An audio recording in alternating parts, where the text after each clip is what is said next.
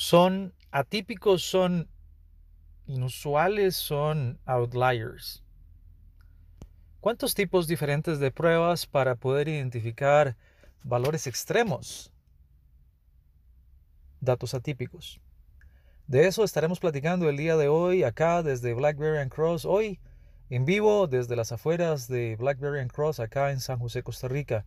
Esperamos que esté muy bien, tanto en lo personal como en lo laboral, y gracias por unirse a estos programas de microaprendizaje que traemos para usted en cápsulas tanto de podcast como de video, disponibles por medio de nuestros canales en redes sociales como SoundCloud, Spotify, YouTube, Vimeo y claro, en el blog de Blackberry Cross i4is.blackberrycross.com. Algunas veces, la verdad, con alguna frecuencia, conforme más se sofistica la capacidad de análisis de algunos de nuestros amigos, colegas, nos avisan que necesitan hacer pruebas de, dependiendo del idioma, valores extremos, muy parecida a la traducción en, en francés. Datos atípicos, le decimos normalmente en español, outliers en inglés. Y es esta búsqueda de valores que pareciera no comportarse ese valor o esos valores de la misma forma que la mayoría de los datos en un conjunto. Esencialmente hay dos tipos de valores atípicos o valores extremos.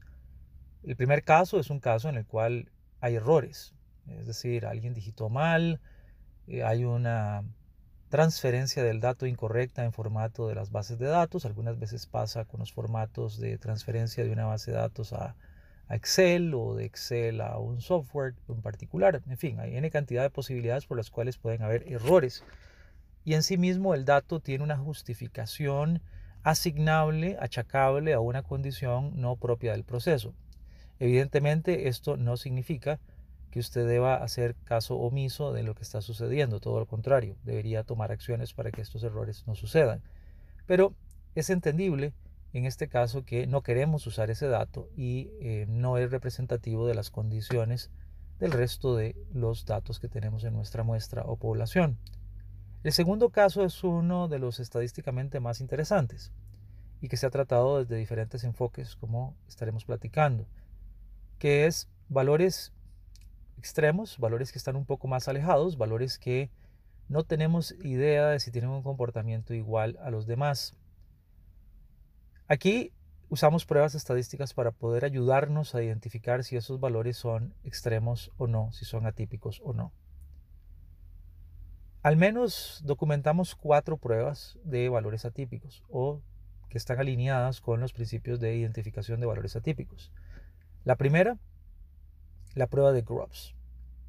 Luego tenemos la prueba de Dixon, también las pruebas de Cochrane y las pruebas de Mandel o Mandel, como usted lo quiera pronunciar. Todas estas pruebas tienen diferentes supuestos, requisitos, funciones y usos, obviamente. Algunas identifican solo un outlier, solo un dato atípico, un valor extremo máximo o mínimo. Otras podrían identificar dos otras pretenden hacer una comparación de varianzas para poder identificar si hay variaciones superiores entre grupos. Y de todo esto vamos a estar trabajando y le invitamos a que usted conozca más. En nuestro blog, así también como en un blog hermano que no es parte de BlackBerry Cross, pero que es una compañía con la que trabajamos a menudo, que es el software steam.com o puede ingresar usted a www.softwaresteam.com. Es una compañía amiga que publica y está trabajando también en este tema. Y le invitamos a que usted conozca, porque dependiendo del software que usted utilice, podría crear conceptos erróneos acerca de lo que es un outlier, de lo que es un dato atípico, de lo que cómo se visualizan y de su interpretación entonces de qué hacer con ellos.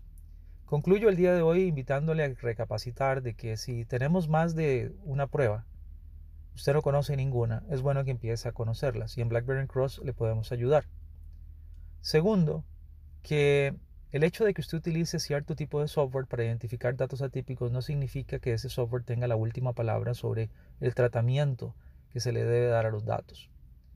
Tercero, que es importante, sobre todo, entender para qué sirve la prueba que usted está usando, sea la de Groves, la de Cochrane o cualquiera de las que hemos mencionado.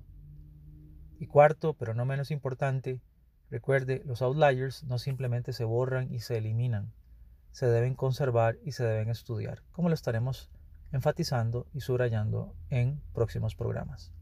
Muchas gracias, que esté muy bien, muchos éxitos y recuerde visitarnos en www.blackberrycross.com.